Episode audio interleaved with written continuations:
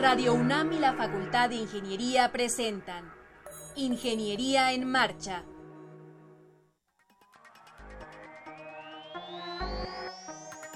Un espacio dedicado a la divulgación del quehacer de la Facultad de Ingeniería. Ingeniería en Marcha. Le informamos sobre las innovaciones tecnológicas y de investigación. Orientamos en temas de autoconstrucción. Presentamos la cultura y las artes. Y compartimos nuestras victorias en el deporte. Ingeniería en Marcha. Un programa pensado para vincularnos con usted. Ingeniería en Marcha.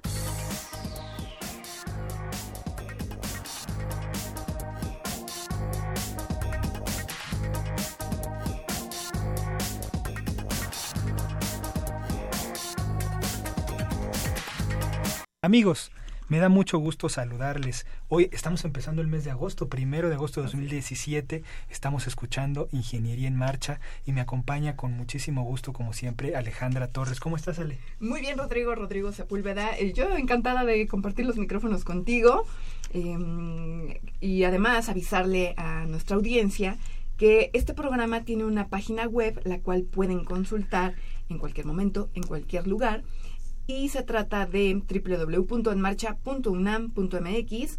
Ahí tenemos diferentes cápsulas que se han elaborado en la coordinación de comunicación con tópicos de autoconstrucción, por ejemplo, cómo combatir el salitre, cómo quitar las grietas de los muros, entre otras eh, cápsulas. Y también están podcast de nuestros invitados de a lo largo de todo este 2017. Entonces, si ustedes se perdieron la entrevista de alguno de, de nuestros participantes en Ingeniería en Marcha, pues la pueden descargar de esta página www.enmarcha.unam.mx.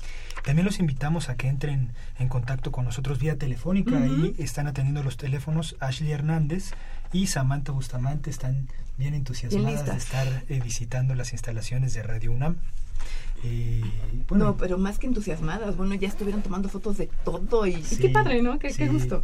Sí, qué padre. Bueno, les, les, vamos a presentar un poco el contenido del programa para que sea una idea, va a estar muy bueno. Primero vamos a tener a la estudiante de posgrado Viridiana Hernández, nos va a contar del Veolia Summer School.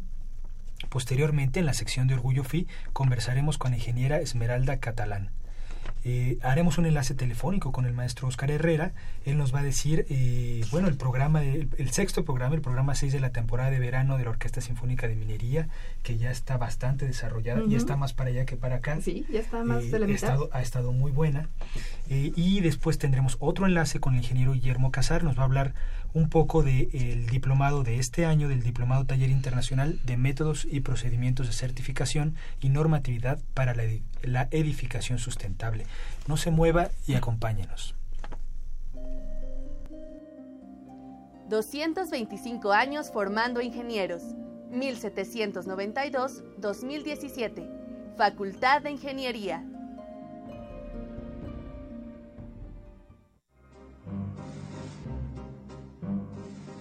Para conocer las novedades editoriales que se publican en nuestro país, no te puedes perder la Feria de los Libros. Escúchalo todos los lunes a las 14 horas por el 860 de AM.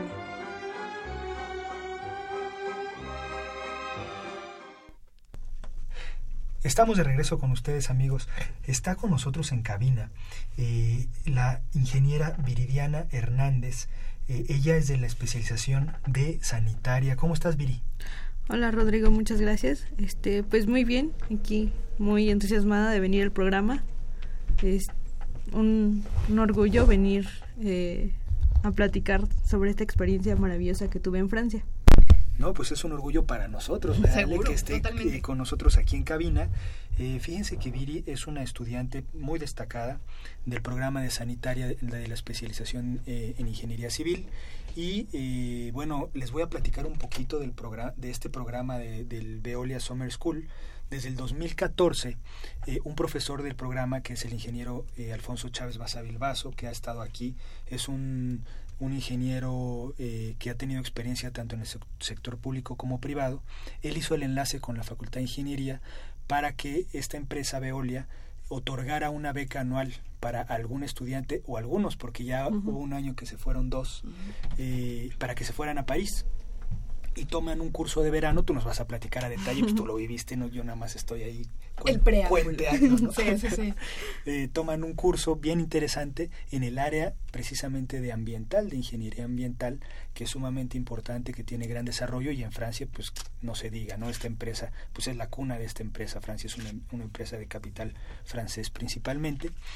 Eh, eh, el primer alumno que se fue eh, fue Rodrigo Viñó en 2014, después fueron Diego Martínez y Alfredo Mora en 2015, luego Salvador Salinas, que es un profe actual del departamento en, 2016, y la última, la primera mujer que se va, la última ganadora es Viridiana Hernández precisamente. más o menos entre 40 y 50 estudiantes van de todo el mundo y bueno, orgullosamente mexicana fuiste representando, también orgullosamente representando a la UNAM. Platícanos un poquito. Sí, pues eh, en este en este año fueron 33 estudiantes de 22 eh, países diferentes. Ah, pues me tocó ser una de las afortunadas de Latinoamérica en, en ir a Francia a representar a México había más mexicanos. Eh, no, solamente es, Eras la 21. Eh, era la única. Sí. Y, pero, o sea, nada más hay cuatro representantes de Latinoamérica. Ok. Brasil, Ecuador, Argentina y México. Ok, uno por país, entonces ahora sí, uno por país. Sí. Es, es pues un orgullo representar a México y a la UNAM en este programa. fue una semana de muy intensa de, de cursos, de visitas técnicas, de mm, resolvíamos un caso de estudio de un de una ciudad sustentable en la que teníamos que proveerle energía, agua, eh, resolver el problema de los residuos sólidos. Entonces era como muy completo y tener que convivir con otros países, que tener que que este pues manejar todo al mismo tiempo, ¿no? Las culturas, el idioma y lo académico. Claro. Oye, Viri, ¿cuál, cuál fue el, el, temario de, de, esta escuela de verano en Francia? ¿Qué abordaron? Eh, pues cada día era un día diferente de, de tema. Eh, energía era el primer tema, uh, agua, residuos sólidos, eh, uno de como eh, incluir todo en la ciudad sustentable y la presentación del proyecto a los a los corporativos de Veolia. ¿Cómo lo hiciste o qué fue lo que cuál fue el procedimiento para poder ser seleccionada? Es decir, fue un concurso, ¿qué fue lo que tuviste que hacer para tener esta oportunidad? Ah, pues primero era como cumplir los requisitos que, que la facultad pedía en la división y este y realizar un ensayo en español y en inglés de los sistemas ambientales entonces era eh, resumir como como todo todos estos eh, factores de los que trataba el curso en un ensayo mezclarlo y, y entregarlo en español y en inglés y pues el historial el currículum. De ahí te seleccionaron. y ya de ahí Fui seleccionada, después la empresa Veolia me llamó para una entrevista. Entonces me entrevistó, eh, pues mis gustos, lo, lo, que venía en el currículum y ya me, me seleccionó de esta forma. ¿Cómo te sentiste en, en esa entrevista, Viri? ¿Qué tanto te, te, preguntaban?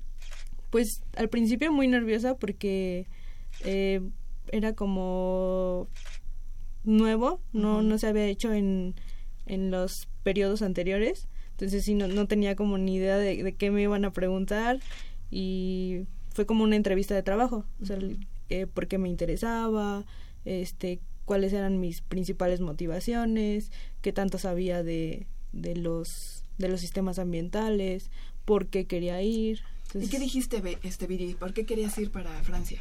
Eh, pues ingeniería sanitaria y ambiental es algo que me ha apasionado mucho desde que empecé a tomar las materias optativas en, en la facultad. Y eso es como lo primero, ¿no? Y lo segundo es que París siempre ha sido un sueño que he tenido desde pequeña. Entonces dije, es como el momento adecuado y la combinación perfecta para, para lograr dos sueños en uno. Claro. Sí, entonces... ¿Y cómo está? sí está como la pintan así, toda bella y hermosa. hermosa, romántica, mística. Sí, es una ciudad Bohemia, muy ¿no? bonita, muy bonita. Eh, pues es un museo al aire libre, como lo, como lo mencionan en varios artículos. Está muy padre, el clima es muy rico, la comida, a mí me gustó mucho la comida, claro que le faltaba como ese sazón. faltaba picante. Sí, es, es lo único que, que sí le faltó un poquito. O sea, yo no como comida picosa Mm. y lo extrañé. Entonces, sí, es algo que los mexicanos ya traemos mucho. Pero pues en general todo está muy, muy bonito. Sí. ¿Tuviste oportunidad? Obviamente supongo que fue un curso intensivo, eh, nos dice- estuviste una semana, ¿no? O una Eh, semana. semana y media. y, y cachito. Supongo que fue muy intenso el curso. Eh, ¿Tuvieron oportunidad de salir a conocer, no sé, plantas de, de Veolia o salir a conocer la ciudad? ¿Fueron de paseo al- a, museos? No sé, ¿cómo estuvo? Eh, la- como los organizadores tenían un plan muy estructurado, era levantarse muy temprano, desayunar e ir a la planta a la visita. Sí. Y luego teníamos como unas conferencias y luego el caso de estudio y ya en la noche el- la ventaja era que amane- eh, anochecía muy muy tarde, o sea, el sol se estaba metiendo no sé como a las nueve de la noche Uy, qué impresión. y, y salía a las 5 de la mañana, entonces era como todo, todo el tiempo parecía de día y te daba más energía. O sea, a pesar de la diferencia de horario, yo no me sentía cansada. ¿Se fueron de parranda? Sí, Sí. ¿cómo Bueno, le preguntas eso? Bueno, a ver, Viri, ¿te fuiste de parranda? sí, nos fuimos a conocer, o sea, nos dieron una semana libre, digo, un fin de semana libre. Ah, yo dije una semana. Dije, Oye, qué rico, yo también quiero ir. Nos dieron el fin de semana libre de, después de que nos estructuraron muy bien la semana. Sí. Entonces ya el fin de semana quedó para nosotros y pues nos fuimos a, a, a Francia, a París, a París, a conocer pues todo lo que Todo pudimos. lo que se pudo. Sí. Oye, Viri, mira, eh, la señora Lourdes Muñoz de la Colonia del Valle eh, tiene una pregunta. Dice que si tuviste oportunidad de observar eh, geriatrización de las instalaciones sanitarias en, en Francia, por ser una, una ciudad ya, ya vieja. Dice que, mm, que si mm, sabes de las innovaciones que hay para las personas de la tercera edad en este tipo de instalaciones sanitarias. Ah, ¿Pudiste ver algo de, de esto en particular? pues realmente de, de- no es como como que no se clasifiquen por por la edad, sino no es como que podamos podamos ver este esa parte. Lo que sí es que las instalaciones en general son muy buenas, por ejemplo, París cuenta con agua potable en todas las calles, o sea, hay bebedores eh, cada, no sé, cierta distancia, entonces todo está como muy bien estructurado, a pesar de, de la población. Y a tiene. pesar de que efectivamente es una ciudad ya muy vieja y sus instalaciones hidráulicas a lo mejor las, las han ido renovando. Eh, pues sí, sí se ve que hay instalaciones nuevas, pero no, o sea, como que tratan de, de combinar todo, o sea, que no se vea lo moderno y afecte la, La la vista, de ¿no? la, ajá, la estética de la ciudad. Súper. ¿Qué experiencias te dejó este, este viaje, Viri? Pues creo que me regresó como una persona más completa culturalmente, o sea, logré hacer muchos amigos alrededor del mundo eh, y académicamente fue fue muy muy muy padre aprender cosas que en México pues eh, nos falta algo para lograr esto. El programa contemplaba visitas técnicas, nos dijiste. ¿A dónde eh, los llevaron y cuál fue lo que más te encantó? Eh, fuimos a una planta, una planta de residuos sólidos que es de termovalori terma, eh, perdón, Otra vez, no te preocupes. termovalorización Sí. Y una planta de tratamiento de agua.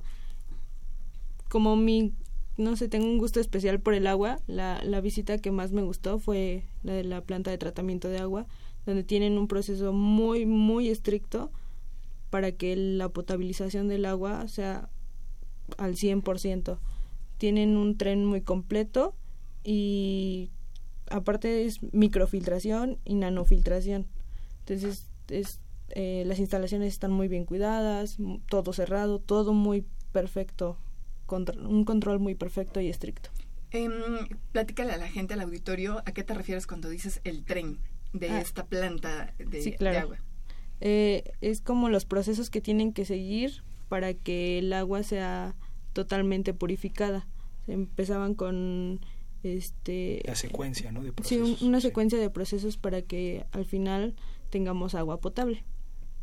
Porque como les comentaba, en París el agua potable está en, en la calle. calle. Ajá, y la, la gente se siente libre de tomar agua de la calle. Incluso hay una fuente y la gente se mete como si fuera revolución, pero pero, Pero ahí, le puedes, ahí sí Pero ahí sí puedes tomar, ¿no? sí, ahí sí es muy limpia, no es agua tratada con cualquier calidad. Oye, y la gente no toma agua embotellada. No, además es muy cara. Si un agua embotellada llegaba a costar eh, dos euros, algo así, que son como 40 pesos. No, ¿y para qué vas a tomar agua embotellada si tienes un agua de nanofiltración? Sí, Sería absurdo, ¿no? sí. O sea, la gente anda con su garrafita y llegas al bebedero, te sirves y, y te refrescas. Y entonces no, no tienen problema por el agua embotellada. No, y además eh, la parte de los residuos, ¿no? Que nos están generando aquí, pues es uno de los principales problemas, el manejo del PET. Y Sí. allá, pues supongo que no, no lo tienen. No, de hecho, en, la, en alguna de las eh, conferencias que nos dieron, nos enseñaron cómo ellos clasifican el PET en diferentes eh, clasificaciones, en diferentes aspectos del PET, y eso lo, lo reutilizan y pues to- todos los residuos para ellos nada, nada es basura, todo se recicla, se reusa y pues en la planta de termovalorización tienen producción de energía. ¿Qué es, esa, eh, ¿Qué es ese tipo de plantas, este? Termovalores, va- termovalorización. Está, está complicada. complicado. ¿Qué hacen en esa planta? Pues eh, es como composta, seleccionar basura. eh, de hecho, en México abrieron una nueva. eh, está la licitación de Veolia para una planta aquí en México. Entonces. ¿En la Ciudad de México? Ajá. Sí. ¿Cómo te sentiste eh, al convivir con, con estudiantes de otros países respecto el lenguaje? Supongo que todo era en inglés o en francés. No, era todo, todo las conferencias, las visitas y el caso de estudio era en inglés. ¿Y cómo te sentiste de, lo que tú sabías, ¿no? Del área. Supongo que todos están estudiando carreras afines o especializaciones, posgrados afines. ¿Cómo te sentiste respecto a lo que has aprendido aquí en la facultad y qué sientes que nos falta o aparte de, ¿O qué se puede...? de la Torre Eiffel? Exacto. Eh, pues aprendí mucho porque nos dividieron en cuatro rubros. Era energía, la corporación, agua y residuos sólidos. Entonces, eh, pues mi especialidad es en agua, pero no me tocó ese equipo. Mm, Como siempre pasa. Entonces fue así como de, ah, rayos, tengo que aprender ahora de energía y de energía realmente no sabía nada, pero pues creo que pude muy bien eh, aprender de, mis compañeros y en el equipo de agua fue como, ah, sí, esto sí lo sabía y yo les puedo ayudar y, o sea, como mezclarme. ¿Y no se podía hacer un cambio? Decir, oigan, a ver, eh, yo creo que puedo aportar más en el tema de, del agua. ¿No me pueden cambiar? Lo pensé, pero también pensé que era una buena oportunidad para aprender mucho de energía, lo cual es como un- totalmente nulo mi conocimiento. Ahora sí ya entiendo varios conceptos y me es más fácil como entender todo el concepto de... Claro.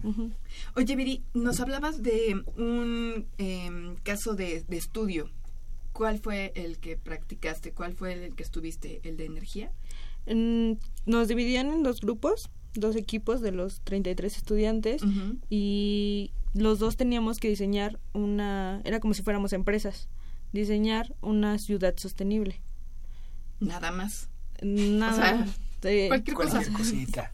y entonces, de esas dos, dos empresas se dividían los cuatro rubros de energía, agua, residuos y la corporación. Y al final, eh, bueno, el- el- cuando terminara el curso lo teníamos que presentar a los corporativos de Veolia. Entonces, cada quien tenía como que proveerle de agua, de energía y de todo a la, a la ciudad. Al final tenía que ser una ciudad sustentable y que no tuviéramos ideas locas y que Claro. todo se pudiera realizar. Pues qué bonita experiencia. Totalmente. Y qué, qué, qué padre que nos lo platiques, que lo compartas con los escuchas, con el auditorio. Eh, creo que hay una, una, una pregunta, ¿verdad? Otra sí, llamada. Sí, Rodrigo, fíjate que Jesús Lagos de eh, Nezahualcóyotl dice que te felicita y que piensa que eres un orgullo para los estudiantes que, que fueron a, a Francia. Y, ah, bueno, también nos echa flores, muchas gracias. Eh, dice que nos escucha siempre. Pues gracias, Jesús. Ojalá Gracias, que, Jesús. que nos sigas acompañando martes con martes. Gracias por tu comentario. Y muchas gracias, Viri, por estar en la cabina. Sabes que eres bienvenida. Ya habías estado aquí. Sí. ya habías estado aquí. Y gracias por aceptar la invitación. Los micros están abiertos. Eh, gracias por venir. Pues muchas gracias a Jesús, a ustedes por, por invitarme otra vez y pues es muy grato compartir esta experiencia maravillosa con todos ustedes. Pues nosotros estuvimos encantados. Sí. Gracias, Viri. Felicidades. Gracias. Para conocer las novedades editoriales que se publican en nuestro país, no te puedes perder la Feria de los Libros. Escúchalo todos los lunes a las 14 horas por el 860 de AM.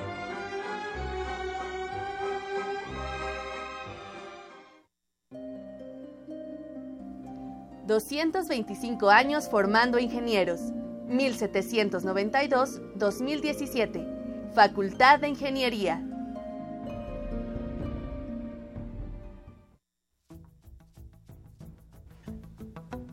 Les compartimos que en el portal web de la Facultad de Ingeniería se han publicado los documentos, acuerdo por el que se establecen políticas institucionales para la prevención, atención, sanción y erradicación de casos de violencia de género en la Universidad Nacional Autónoma de México y protocolo para la atención de casos de violencia de género en la UNAM. Están a su disposición a través del botón de acceso Igualdad de Género ubicado en la página de inicio del portal web de la FI www.ingeniería.unam.mx Estás en Ingeniería en Marcha. El programa radiofónico de la Facultad de Ingeniería. Si deseas escuchar el podcast del día de hoy y los de programas anteriores o descargar el manual de autoconstrucción, entra a nuestra página www.enmarcha.unam.mx. Qué bueno que siguen con nosotros. Les recuerdo el número telefónico en cabina 5536 89 89. Y en la mesa está con nosotros la ingeniera Esmeralda Catalán. Esmeralda, bienvenida. ¿Cómo te encuentras? Hola Alejandra, muchas gracias por la invitación. Estoy muy bien y muy feliz de estarlos acompañando. Pues nosotros también, ¿no, Sí, Rodrigo? muy contentos que Muchas estés aquí. gracias. Esmeralda, ¿cuándo saliste de la Facultad de Ingeniería? ¿En qué año? Fue en el año 2011. 2011. Así Cursaste la carrera de Ingeniería en Telecomunicaciones. Así es. ¿Por qué? Pues mira, inicialmente desde muy temprana edad me encantó la ingeniería. Entré como ingeniera en computación porque en su momento aún no existía la carrera de ingeniería en telecomunicaciones. Poco a poco y con el avance de los semestres, pues descubrí que el área en la que me sentía más identificada era telecomunicaciones y entonces decidí en el quinto semestre hacer mi cambio de carrera y bueno, así fue como llegué a telecomunicaciones. ¿Qué fue lo que más te, te gustó o con lo que te sentiste cómoda durante los cuatro años que dura la, la carrera de telecomunicaciones? Cuatro o cinco años en, en Cuatro años y medio, nueve semestres. Fíjate, cuatro años y medio en, en la facultad. ¿Qué fue lo que más te gustó? Mira, inicialmente los profesores son excelentes todos. Eh, yo trabajé con muchos de ellos, tanto de la carrera como de la parte de ciencias básicas. Incluso en ciencias básicas hice mi servicio social con Eric Castañeda, que Mm. además de todo, ser una excelente persona, Sí.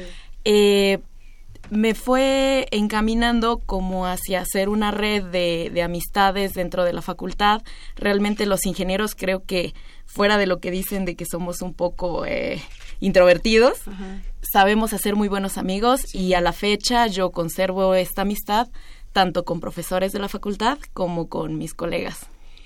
¿Dirías que entonces Eric fue uno de los maestros que te marcó? Sí, eh, por supuesto. paso en- en la Por FIL? supuesto, lo que fue Eric Castañeda, que sin duda es un gran amigo, que ha estado conmigo desde mi paso en la facultad hasta ahora que estoy en la vida profesional.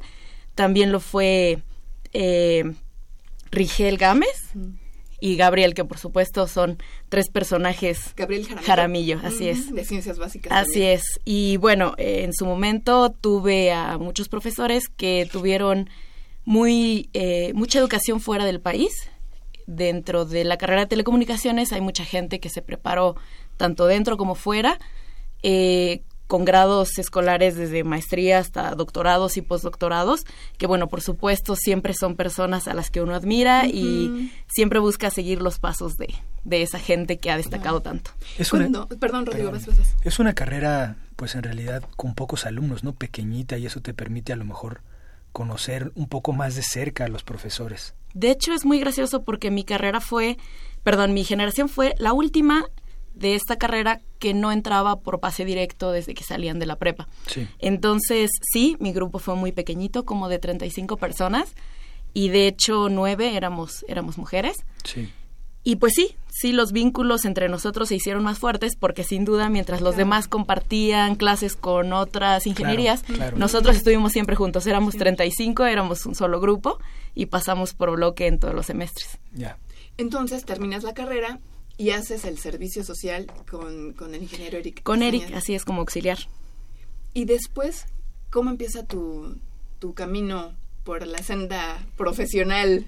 Pues ahí fue una combinación de cosas muy buenas. Eh, de pronto, Miguel Moctezuma promovió mucho, él era en ese entonces el director de la carrera de telecomunicaciones, él promovió mucho el poder tener como un padrino de generación. En este caso, él llamó a la gente de Nokia. Nokia eh, Siemens, en ese momento, Nokia Siemens, decidió que apadrinaría nuestra generación y pues nos invitó a las instalaciones, nos pidió currículums, que en ese entonces, pues bueno, el currículum de un estudiante Claro. No dice mucho. servicio, ¿no? Exactamente. Soy alumno regular, Y- pasé todo. Pasé con nueve. Exacto, exacto.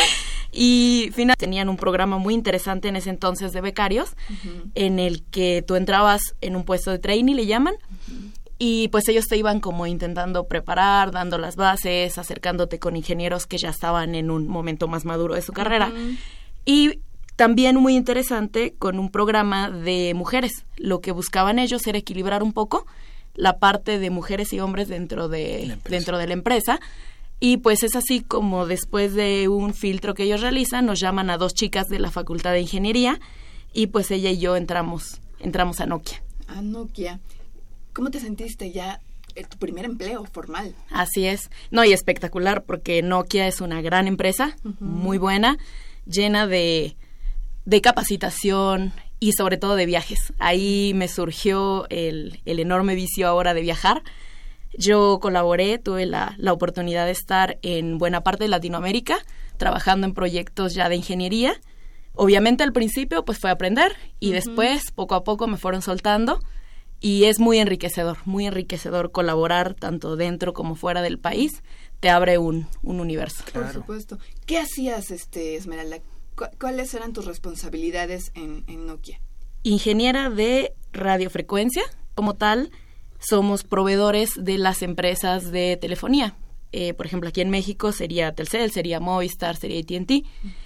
Y pues fuera del país, Claro, Tigo, etcétera. O sea, nosotros lo que hacemos es que estas empresas nos contratan y nosotros diseñamos o optimizamos las redes de telefonía celular. Mira, tiene que ver con antenas. Exactamente. ¿En dónde se, es la mejor ubicación? Exactamente, cobertura, Oye, capacidad. hay que me imaginé, hay que Hay me imaginé. ¿Por qué en Ciudad Universitaria luego no tenemos señal en los celulares? Bueno, Luego Ciudad nunca. Universitaria tiene un problema ahí medio geológico, que es más la es más difícil la propagación de radiofrecuencia. Pero mira, estés con la compañía que estés, Sí, nada más. ¿no? ¿Eh? Yo, yo creo que hay que poner una antena, no sé en dónde, pero en medio del... O sea, la Facultad de Ingeniería, ¿no? Para tener al tope. ¿Cuál fue tu segundo trabajo? Bueno, actualmente estoy colaborando para AT&T, pasé de ser proveedor ahora a ser cliente Mira. y pues entré a un área muy interesante que se llama Network Experience. En este caso lo que hacemos no es tanto del lado de la red, sino del lado del usuario. Nosotros nos dedicamos a investigar qué le duele al usuario. Nosotros, por medio de aparatos que van conectados en toda la parte de la red, recolectamos toda la información de los usuarios y podemos eh, describir le afectan ahora al usuario. AT&T es pionero ahora en esta en este tipo de investigación hacia pues un poco más enfocado a que el cliente tenga una mejor experiencia en la red. Como por ejemplo, eh, ¿qué puedes mencionar, Esmeralda? ¿Qué es lo que Ah, pues por ejemplo podemos decir, ah, pues sabes qué, este en tal zona no tienes Facebook o se te caen todas las llamadas y de pronto por ahí es un tema en la red como se de pronto por ahí nosotros tenemos que investigar e ir ya a una situación más profunda y con la gente de ingeniería de red para decirle, oye, ¿sabes qué?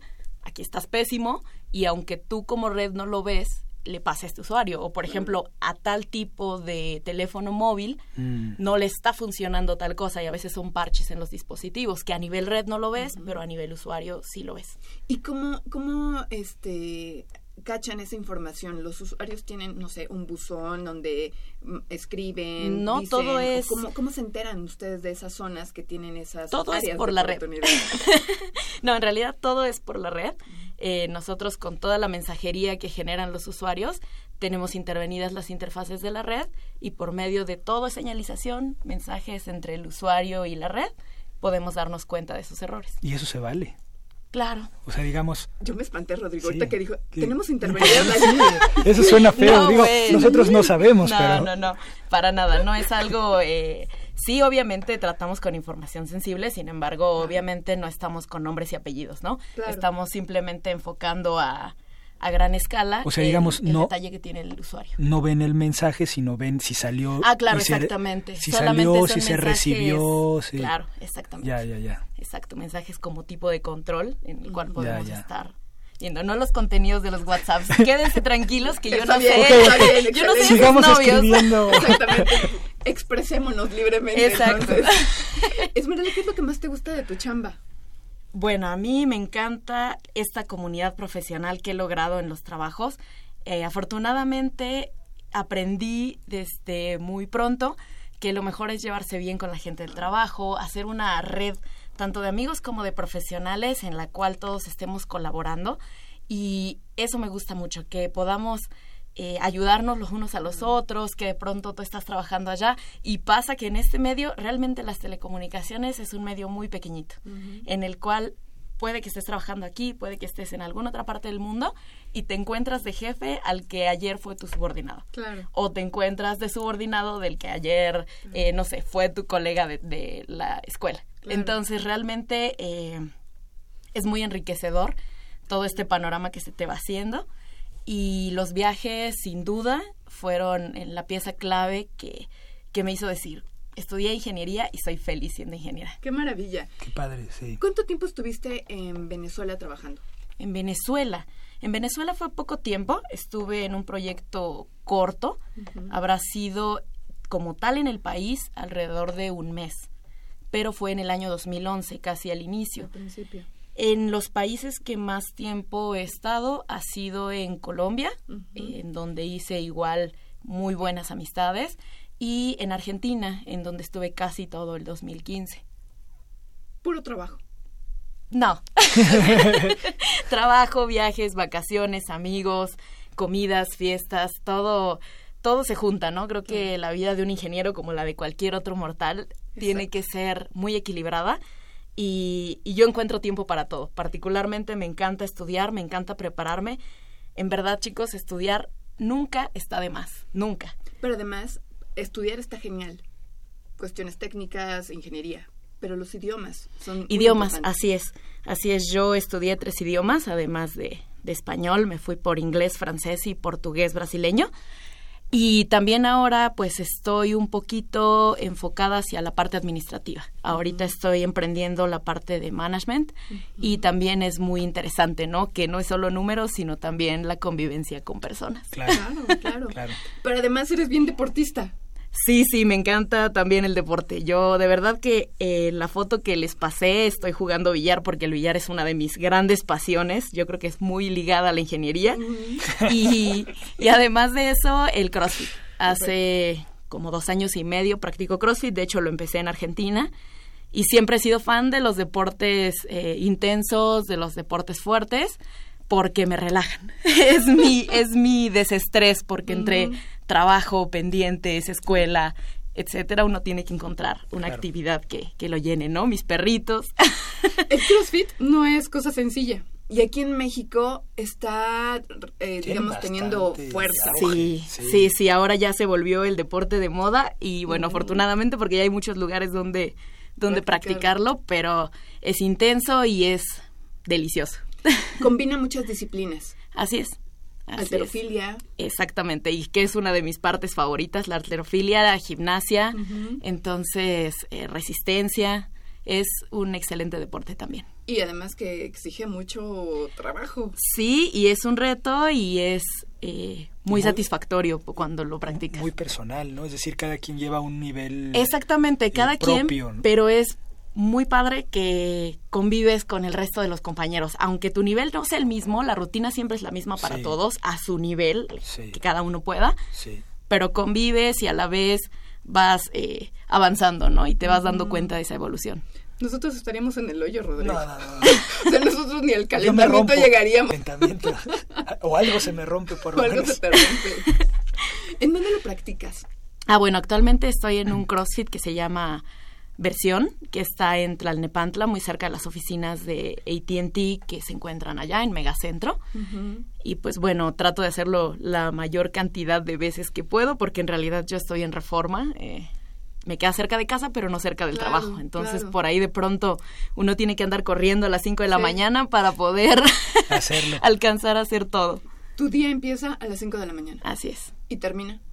Entre 10 y 11 de la noche. Hay que dormir. Sí. Hay que descansar. Así es. Qué maravilla. Eh, Esmeralda, en este momento acaba de entrar la generación 2018 a la Facultad de Ingeniería. Chicos eh, con sus caras llenas de ilusiones, em, muchas... Sin heridas. Sin heridas. Em, sí, exactamente. ¿Qué les puedes decir? ¿Qué, qué les dirías em, para motivarlos, para llenarlos de energía, porque van a pasar unos buenos años de su vida en la Facultad de Ingeniería. No es cosa sencilla, implica de, de, sacrificios, de constancia. ¿Qué, ¿Qué, les puedes decir? ¿Qué, ¿Cuál sería tu mensaje para estos chicos de nuevo ingreso? Bueno, que se acerquen primeramente a los profesores. Yo creo que en ellos pueden encontrar la primer guía que, que existe en la facultad que se integren a todas las actividades que puedan. De verdad, nunca es una pérdida de tiempo. Hace poquito hice un, una colaboración de voluntariado con la gente de la facultad y con ATT que se llamó Mujeres en Acción. Eh, y que se integren en todo este tipo de actividades en las que pueden ir creciendo y sobre todo ganar esos lazos, porque en serio es bien importante cuando al salir tú ya tienes conocimiento de, de, algunas empresas o conoces a algunas personas y eso te ayuda muchísimo a moverte fuera. Y pues que de verdad nunca está de más estudiar, nunca. Y lo que quieran, lo que quieran les va a abrir la puerta que menos esperan. Esmeralda, estuvimos encantados que vinieras al, programa, que compartieras tu experiencia. Eh, ojalá que muchos chicos sigan tu ejemplo y que haya más ingenieras en telecomunicaciones, ¿no? Que sirva de un poquito. Ya. Muchísimas, muchísimas gracias y felicidades. Gracias, Ale. Bueno, eh, bueno. estamos con el maestro Oscar Herrera en enlace telefónico, amigos. ¿Cómo estás, Oscar? ¿Qué tal, Rodrigo? Muy buenos días, amigos de Escuchas de Ingeniería en Marcha. Ale, por supuesto, ¿qué tal? Muy buenos días. Sí, aquí también te saluda. ¿Cómo estás? ¿Cómo la pasas? Nos vienes a, a, platicar un poco del programa 6 de la temporada de verano de la Orquesta Sinfónica de Minería. En efecto, amigos Radio Escuchas, como hemos dicho, ya es una tradición en el verano. El verano es sinónimo de buena música, buena música a cargo de la maravillosa Orquesta Sinfónica de Minería, que presenta su temporada de verano 2017 durante julio y agosto en la sala Nezahualcóyotl. Para esta semana presentaremos nuestro sexto programa de la temporada de verano.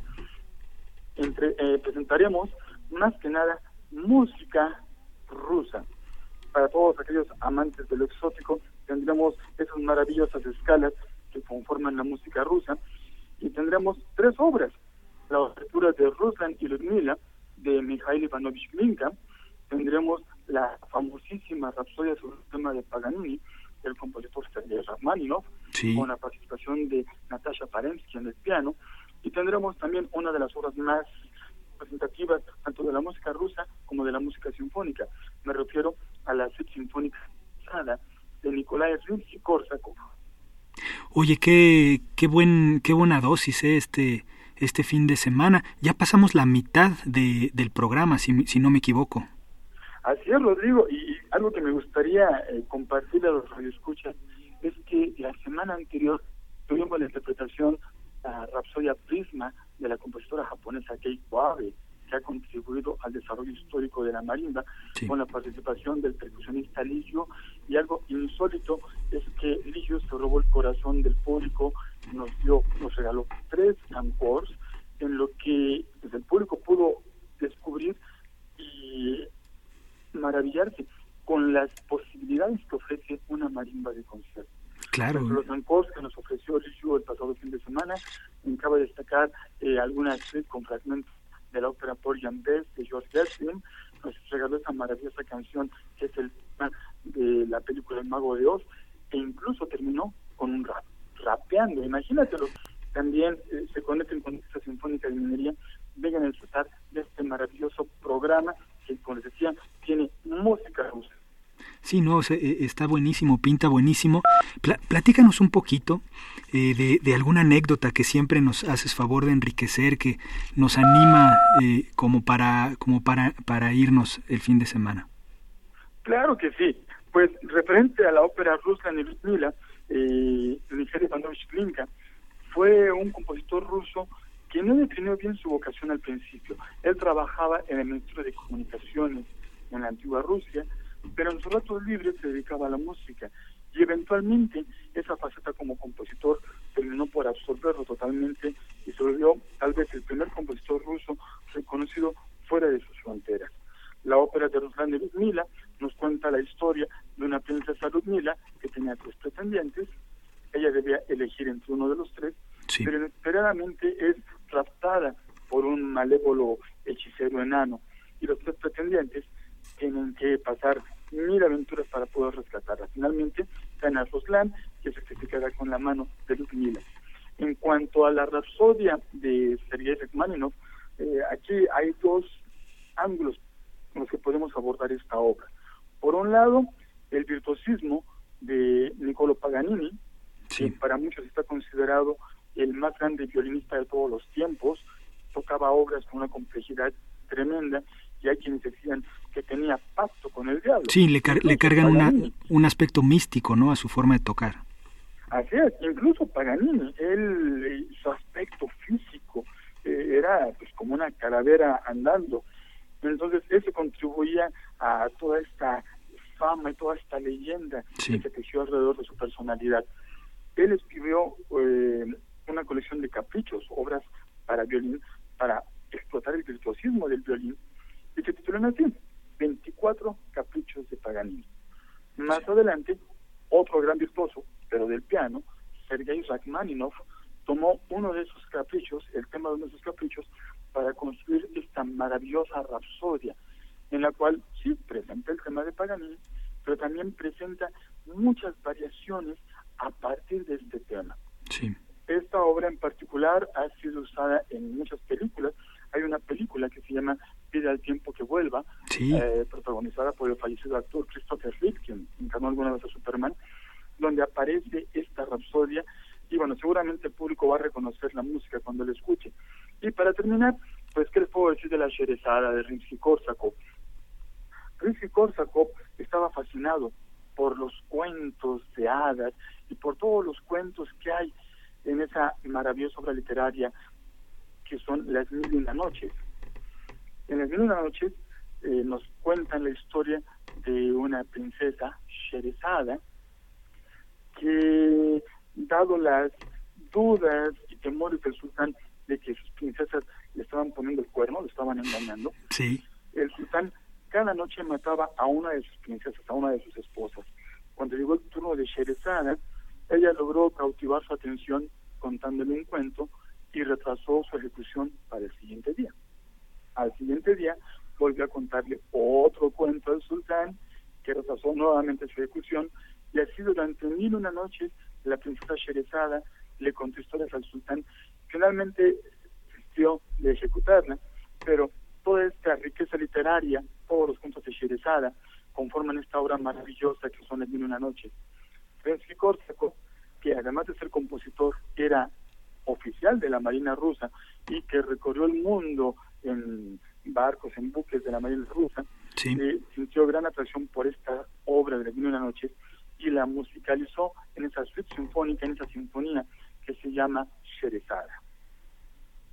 Eh, ¿qué, ¿Nos puedes platicar un poco eh, qué aspectos rescató de la música, digamos, de, de la, música de Oriente eh, con esta obra? Pues más que la música de Oriente, evidentemente es una música rusa, sí, con algunas tintes de escalas árabes. Un poquito, sí. Pero lo más representativo de esta obra es que Rimsky-Korsakov usa el concepto de leitmotiv, es decir, un motivo conductor, una melodía conductora a un personaje o a una situación. A lo largo de toda esta suite sinfónica escucharemos en repetidas ocasiones un solo de violín maravilloso que representa la voz de la princesa Sherizada. También yeah. Korsakov, como oficial de la Marina rusa, en infinidad de ocasiones se hizo la mar y seguramente viajó a lo largo de muchas tormentas. En el primer movimiento de la suite sinfónica eh, se hace referencia al mar y a la nave de Simbad. ¿Se acuerdan todas esas historias que hay acerca de Simbad? Sí. Entonces, Renzi Korsakov plasma de manera increíble a través del lenguaje de la orquesta sinfónica una tempestad, un mar embravecido y como una nave puede mecerse de un lado a otro a través de la tormenta. Es una de las piezas más maravillosas de toda la música de concierto y sean amigos radioescuchas, vale la pena que se den una vuelta este sábado a las 8 de la noche o bien este domingo a las 12 del día en la sala de Zahualcóyotl para que escuchen a la Orquesta Sinfónica de Minería interpretando música rusa. Qué maravilla. Oscar, se me pasó preguntarte, eh, ¿nos puedes platicar algo de, de, la solista de piano que va a interpretar la Rapsodia, Natasha Paremsky? No, pues, ¿qué te puedo decir? Natasha eh, es una pianista que en, las últimas, en los últimos años se ha puesto entre las, ¿qué te puedo decir? El top de eh, pianistas eh, ella, por supuesto, tiene muy armada esta obra, La sí. sobre un tema de Paganini. y creo que, así como alguna vez presentamos al maestro eh, Joaquín Achúcar, pianista español, que tiene el récord de interpretar la obra No sé si me de España, también Natasha eh, tiene el récord de interpretar esta obra. Entonces, yo les recomiendo que vengan a disfrutar de esta maravillosa obra que son las eh, variaciones de la Rapsodia sobre un tema de Paganini de Sergei Rachmaninoff con Natasha Parensky, frente, tocando el piano con la Orquesta Sinfónica de Minería. Entonces, repetimos, sería el sábado a las 8 de la noche, ¿es correcto?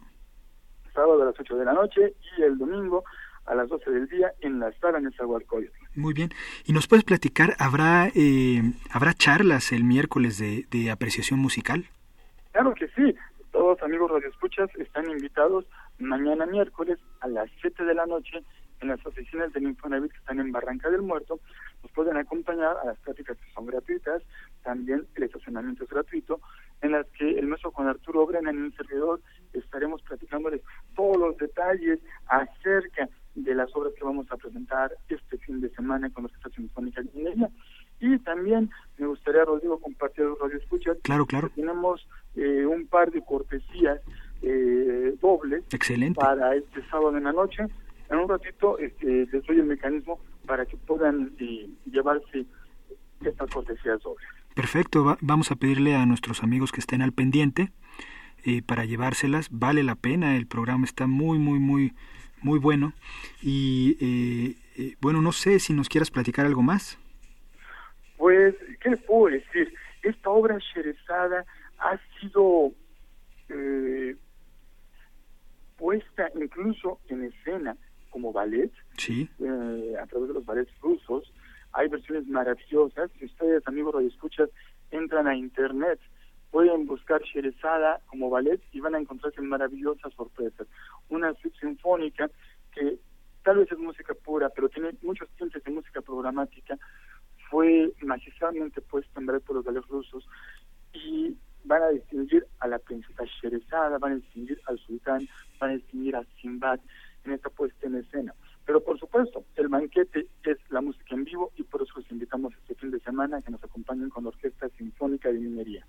Muchísimas gracias, Oscar. Como siempre es un placer que nos hagas eh, eh, pues esta, esta reseña, este adelanto y sobre todo pues que al público y a nosotros nos den unas ganas tremendas de asistir. Claro que sí, Rodrigo. Para ahí nos vemos el fin de semana en la sala. Es correcto, nos vemos por allá. Gracias. Hasta, hasta luego. 225 años formando ingenieros. 1792-2017. Facultad de Ingeniería.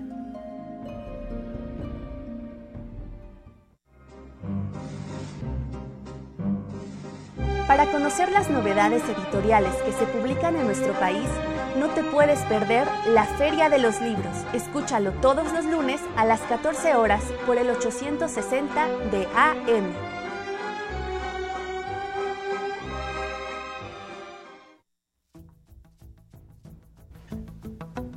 Les compartimos que en el portal web de la Facultad de Ingeniería se han publicado los documentos, acuerdo por el que se establecen políticas institucionales para la prevención, atención, sanción y erradicación de casos de violencia de género en la Universidad Nacional Autónoma de México, y protocolo para la atención de casos de violencia de género en la UNAM.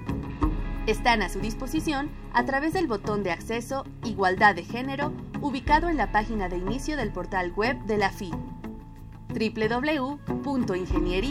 www.ingeniería.unam.mx.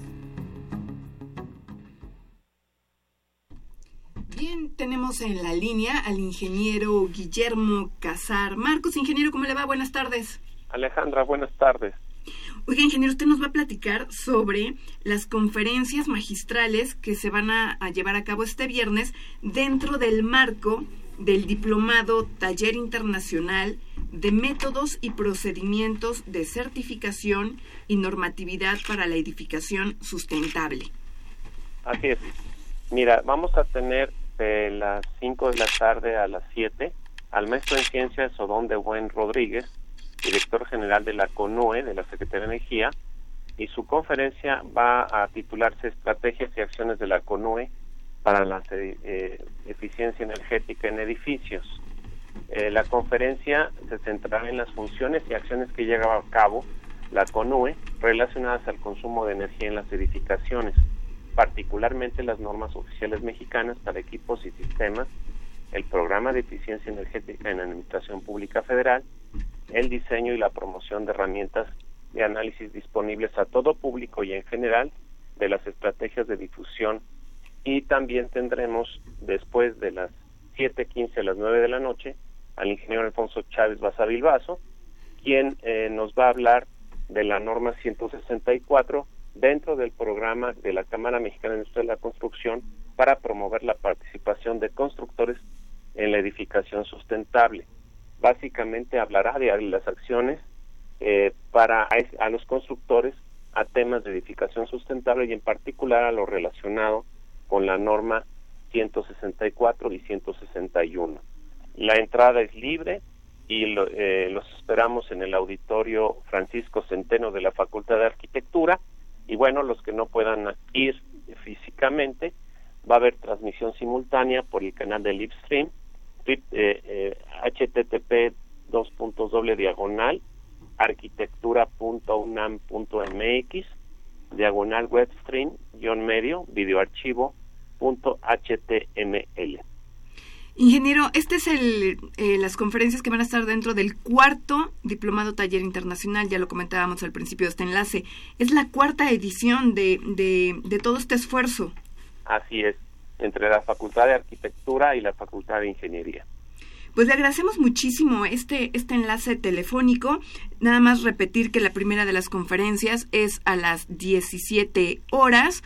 El, tema es estrategias y acciones de la CONUE. La CONUE, hay que compartir con el auditorio, es la Comisión Nacional para el Uso Eficiente de la Energía. Y esto va a ser en el aula Francisco Centeno de la Facultad de Arquitectura de la UNAM. Y posteriormente a las 19 y cuarto el ingeniero Alfonso Chávez va a estar hablando sobre la norma 164 en una conferencia magistral. Desde el enfoque de la Cámara de la Construcción, promoviendo todas estas acciones. Le agradecemos muchísimo el enlace, ingeniero. Gracias. Los dos son este, exalumnos y profesores de la facultad. Ah, mire, exalumnos de la Facultad de Ingeniería. Pues con más gusto los iremos a escuchar. Así es. Muchas gracias. A ti, Alejandra. Saludos al público. Gracias. Hasta pronto. Hasta luego. Para conocer las novedades editoriales que se publican en nuestro país, no te puedes perder la Feria de los Libros. Escúchalo todos los lunes a las 14 horas por el 860 de AM.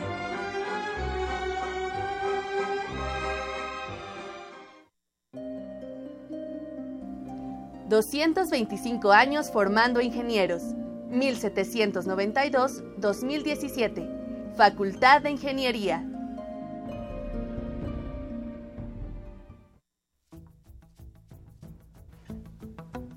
Les compartimos que en el portal web de la Facultad de Ingeniería se han publicado los documentos, acuerdo por el que se establecen políticas institucionales para la prevención, atención, sanción y erradicación de casos de violencia de género en la Universidad Nacional Autónoma de México y Protocolo para la atención de casos de violencia de género en la UNAM.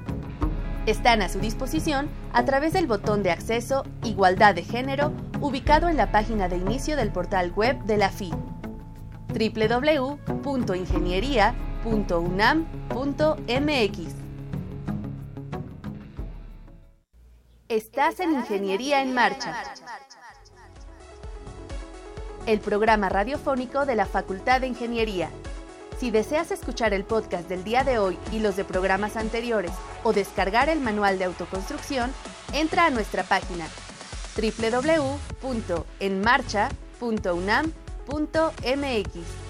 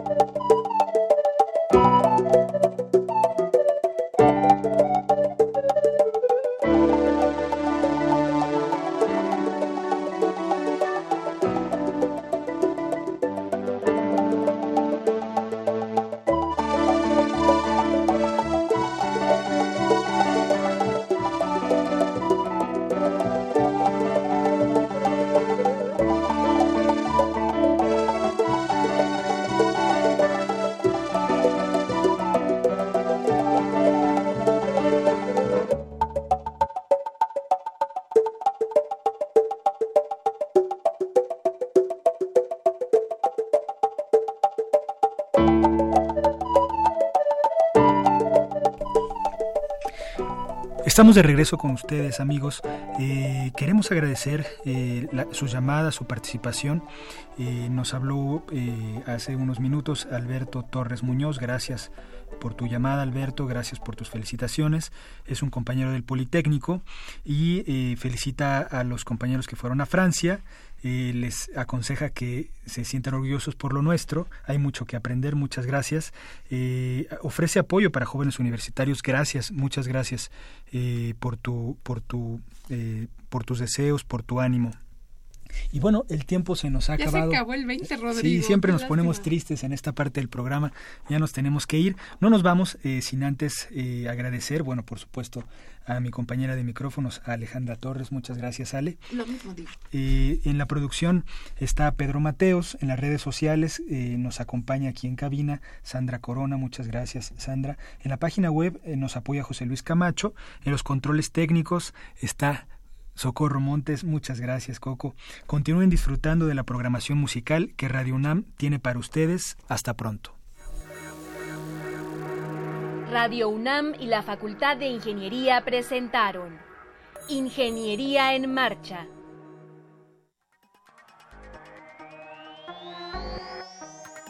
Un espacio dedicado a la divulgación del quehacer de la Facultad de Ingeniería. Ingeniería en Marcha le informamos sobre las innovaciones tecnológicas y de investigación. Orientamos en temas de autoconstrucción. Presentamos la cultura y las artes. y compartimos nuestras victorias en el deporte. Ingeniería en Marcha. Un programa pensado para vincularnos con usted. Ingeniería en Marcha.